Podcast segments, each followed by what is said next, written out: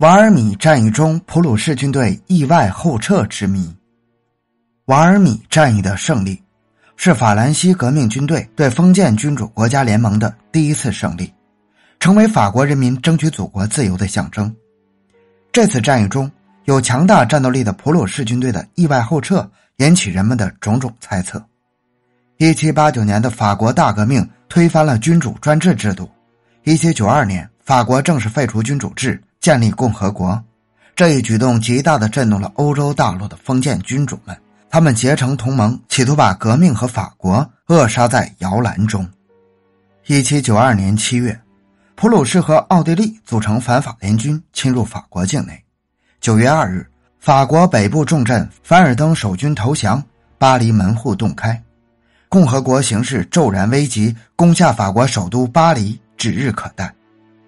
然而事情并没有那么顺利，普奥联军遇到了越来越顽强的抵抗，法军统帅迪穆里埃将军指挥部队在北部森林地区与敌军周旋，各路援军陆续向战地开来。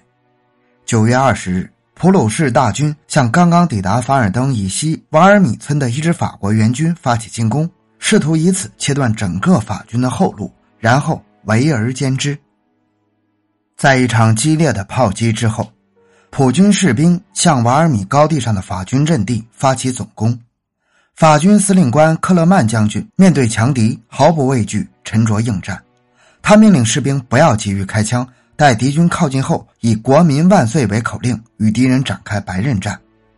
到十月一日，普奥联军完全撤离了法国，外国干涉法国革命的第一次进攻就这样失败了。瓦尔米战役的胜利对法国革命意义重大。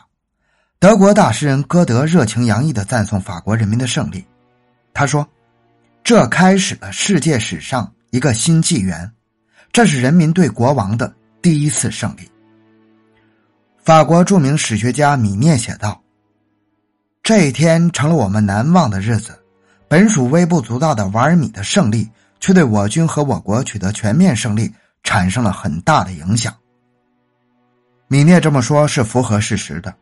普鲁士军队在瓦尔米并未受到真正打击，实际上他还未跟法军交锋，便迅速后撤，致使前功尽弃。普军此举令人大惑不解。拿破仑认为，普军在瓦尔米的后撤简直是莫名其妙的行为，无法用军事观点来解释。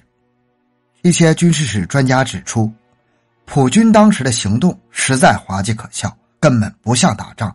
只是武装游行了一番便撤走了，他们据此断言：如果普军真正发动猛攻，战事肯定是另一种结局。众所周知，普鲁士军队的战斗力当时在世界上是首屈一指的。布伦瑞克公爵亦非等闲之辈，而是久经沙场、屡建战功的老将，因此瓦尔米的撤退必定有他难以明言的理由。这当中的原因到底是什么呢？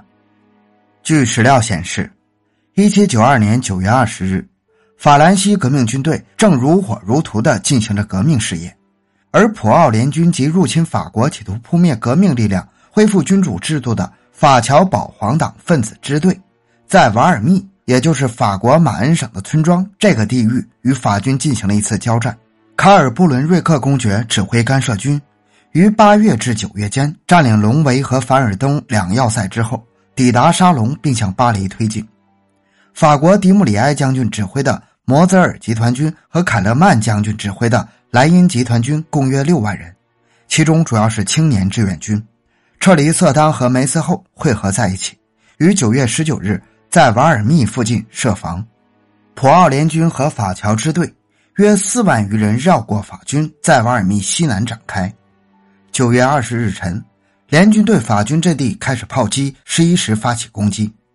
统帅法军的迪穆里埃将军灵活地机动部队。当奥普联军在日赞库尔以北压迫共和部队时，沙佐将军的九个步兵营和八个骑兵连即开往受威胁方向，制止了敌军的进攻。同时，还有十二个步兵营和八个骑兵连迂回敌军左翼。在抗击敌军攻击的过程中，组织良好的法军炮兵火力发挥了很大的作用。法军士兵在战斗中坚定顽强，斗志昂扬，挫败奥普联军的攻击，迫使对方停止了进攻。下午五时前，双方持续进行猛烈的炮战。九月二十日夜间，迪穆里埃将军调整部署，率军转到更有利的阵地上。法军做好了继续交战的准备，但卡尔布伦瑞克犹豫不决，不敢再次进攻。由于其后粮食、弹药供应不足，干涉军未采取积极的作战行动。